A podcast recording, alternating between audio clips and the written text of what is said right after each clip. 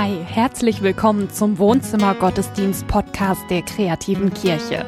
Glauben singen, Glauben leben. Schön, dass du da bist.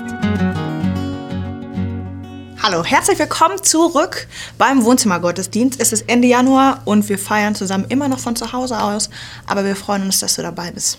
Yes, Ende Januar. Zeit für ein kurzes Zwischenfazit. Julia, hattest du gute Vorsätze und wie sieht's mit denen aus?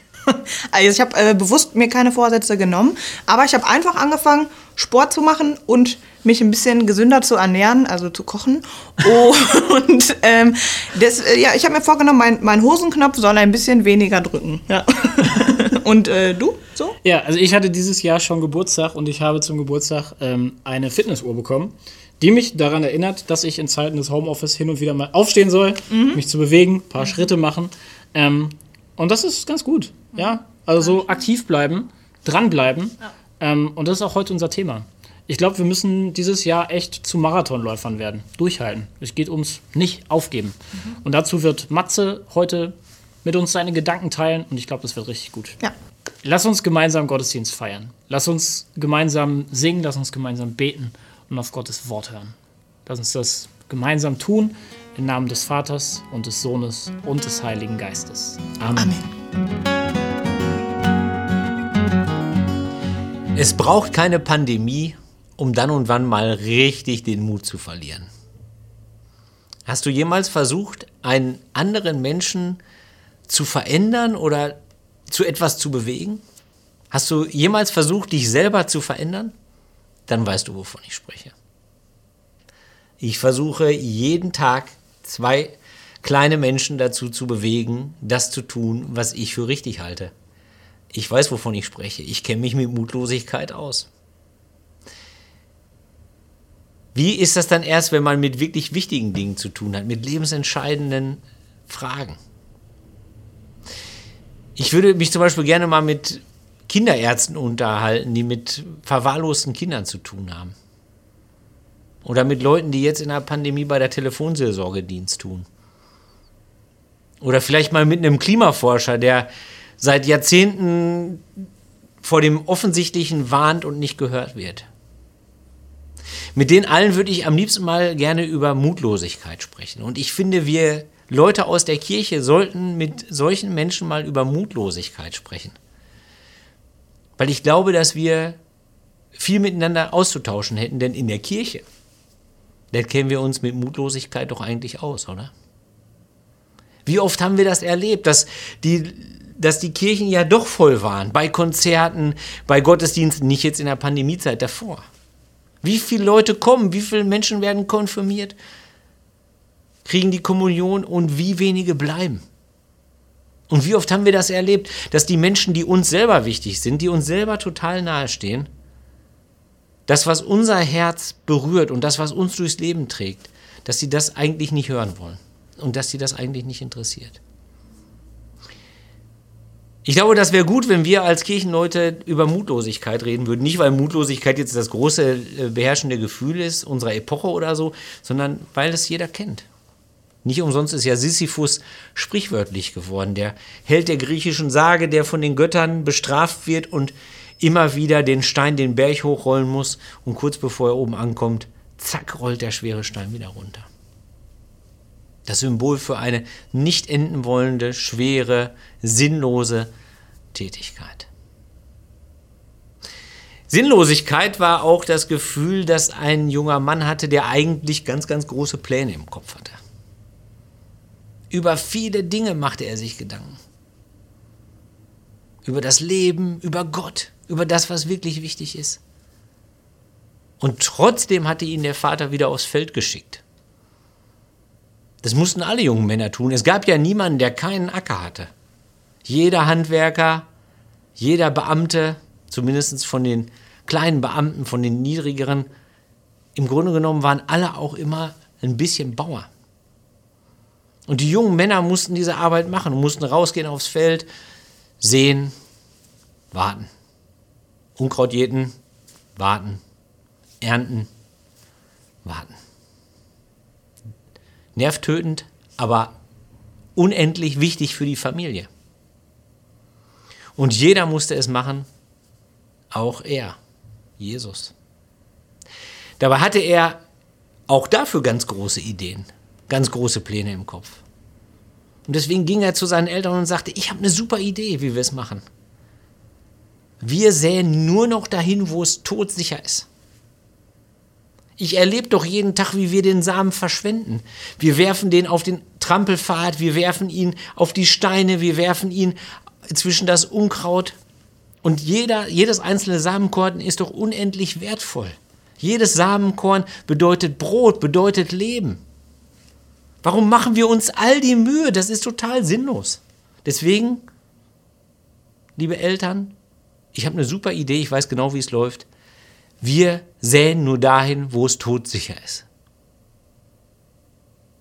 Nur leider hatte der junge Mann eine Mutter, die gar nicht gerne diskutierte. Und die sagte nur kurz, das ist gar keine gute Idee.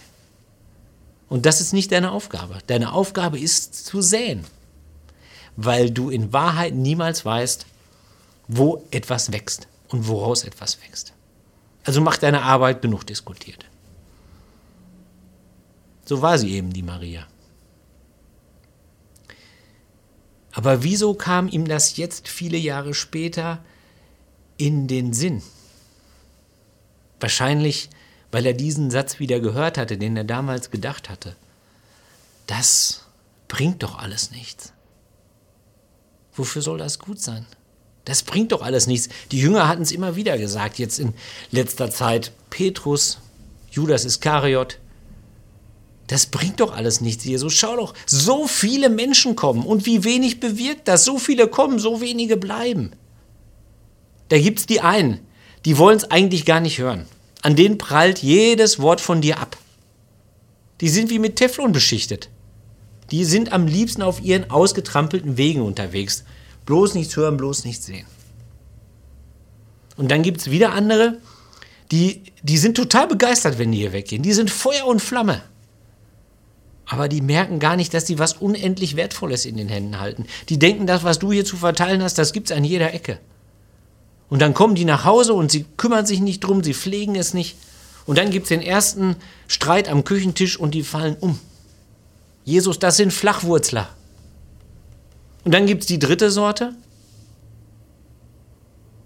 Die gehen hier weg und sind sofort wieder in ihrem Alltag gefangen.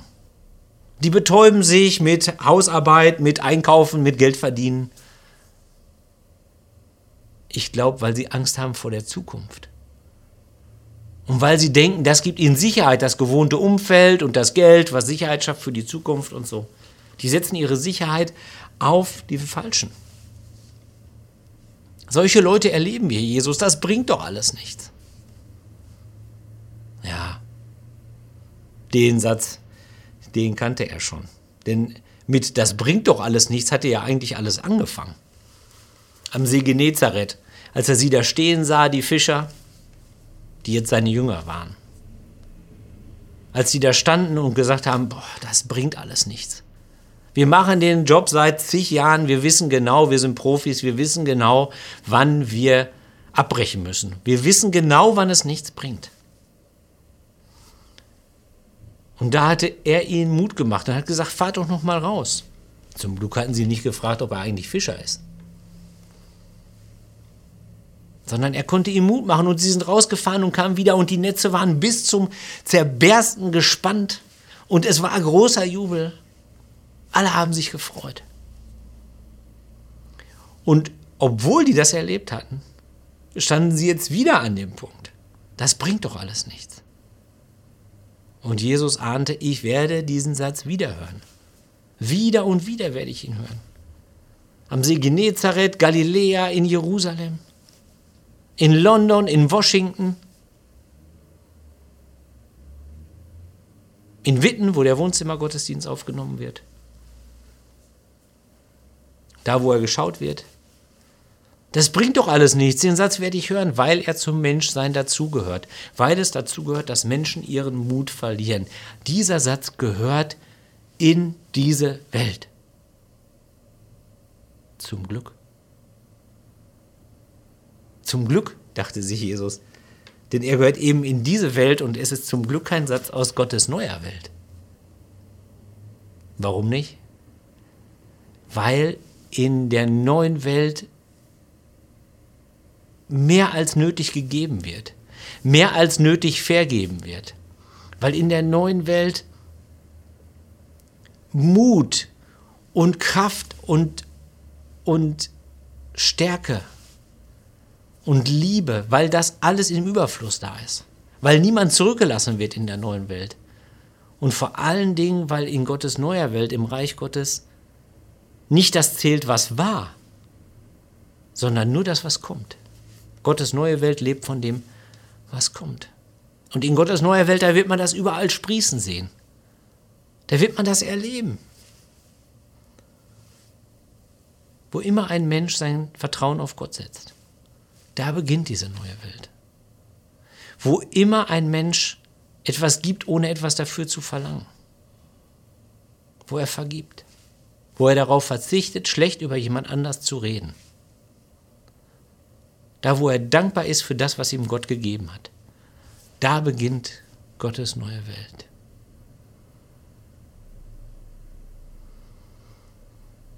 Da wird aus dem Es bringt alles nichts. Er bringt alles. Und als Jesus so dastand und sich das dachte, da kam Petrus und dachte sich und sagte, Jesus, ich muss dich stören. Es ist wieder soweit, da stehen die wieder alle. Und es sind wieder die gleichen Typen wie immer. Ich erkenne die schon. Willst du wirklich nochmal zu denen sprechen? Und Jesus sagte zu ihm, das Reich Gottes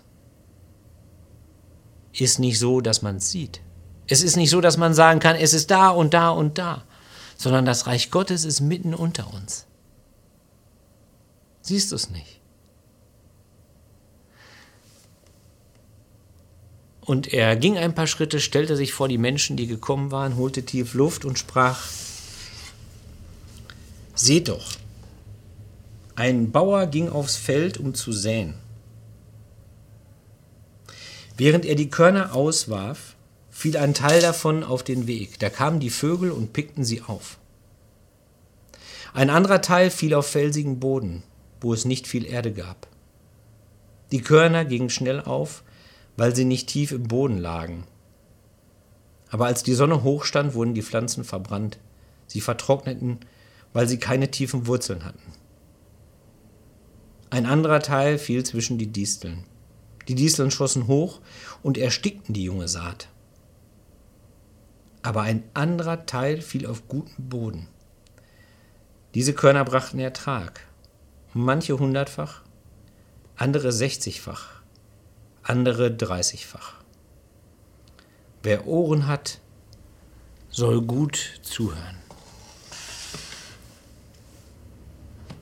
Und dann schickte er 72 Jünger aus. Und die hatten diese Worte im Herzen. Und die gingen los und säten und kamen wieder. Und als sie wiederkamen, war von Mutlosigkeit nichts mehr zu sehen und nichts mehr zu spüren. Sie kamen wieder und waren voller Freude über das, was passiert war. Und jubelten und sagten, wir haben Unglaubliches erlebt. Selbst das Böse ist wie ein Blitz vom Himmel gestürzt. Unglaublich.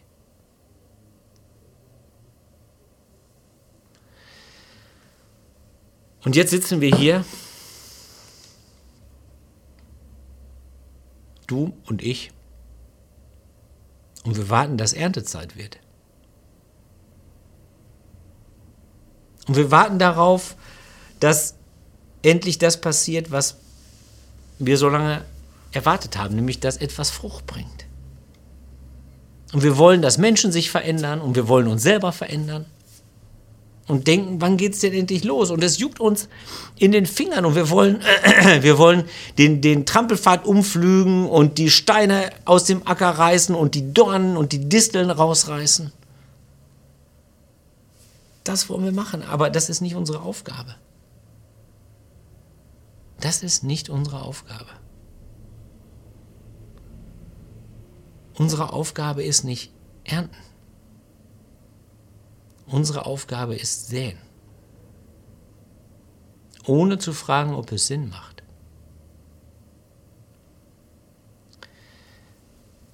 Das ist der eine Gedanke gegen Mutlosigkeit. Der Sinn unserer Mühe, unserer Zeit, unserer Energie, unserer Konflikte ist nicht zu ernten, ist nicht das Ergebnis, sondern der Weg dahin. Der Sinn ist das Säen. Also lasst uns sehen, wo immer es möglich ist. Und dann werden wir sehen und erleben, dass es Frucht bringt. Manches hundertfach, super. Manches sechzigfach, wunderbar. Manches dreißigfach, herrlich. Und vielleicht wird nur ein einziger Halm eine Frucht bringen. Und dann war es immer noch alle Mühe wert. Amen. Ich freue mich immer, dass der Matze in seinen Predigten immer Sätze hat, die ich kurz und prägnant mit herausnehmen kann. Und heute war das dieser Satz, ähm, wir sind nicht für das Ernten zuständig, sondern vor allem für das Säen. Mhm. So, das hat mir total geholfen, die Idee hinter seiner Predigt zu verstehen. Ja, das nimmt so ein bisschen diesen Druck raus ne? und auch diese, diese Abhängigkeit davon, dass wir immer die Erfolge sehen, mhm. sehen müssen. Ja, ja schnelle Erfolge ja. vor allem. Ja, genau. Ja. Ich meine, ich dachte dann auch so beim, beim, beim ersten Mal so, ja, jetzt soll ich in meiner Hoffnungslosigkeit und Ungeduld auch noch irgendwie säen. Aber ähm, ich, ich freue mich da, da gleich drüber nochmal mit dir weiter zu quatschen. Mhm. Ist gut. Manchmal hilft es zu wissen, dass da jemand ist, der für mich betet. Und wenn dir das gerade hilft, dann schreib uns dein Anliegen. Wir haben ein Gebetsteam, das betet super gerne für dich. Die kreative Kirche lebt eigentlich von Veranstaltungen. Die sind nicht möglich, daran hat sich seit dem letzten Jahr leider nichts geändert. Wir feiern super gerne den Wohnzimmergottesdienst mit dir hier auf YouTube oder wo auch immer du uns schaust.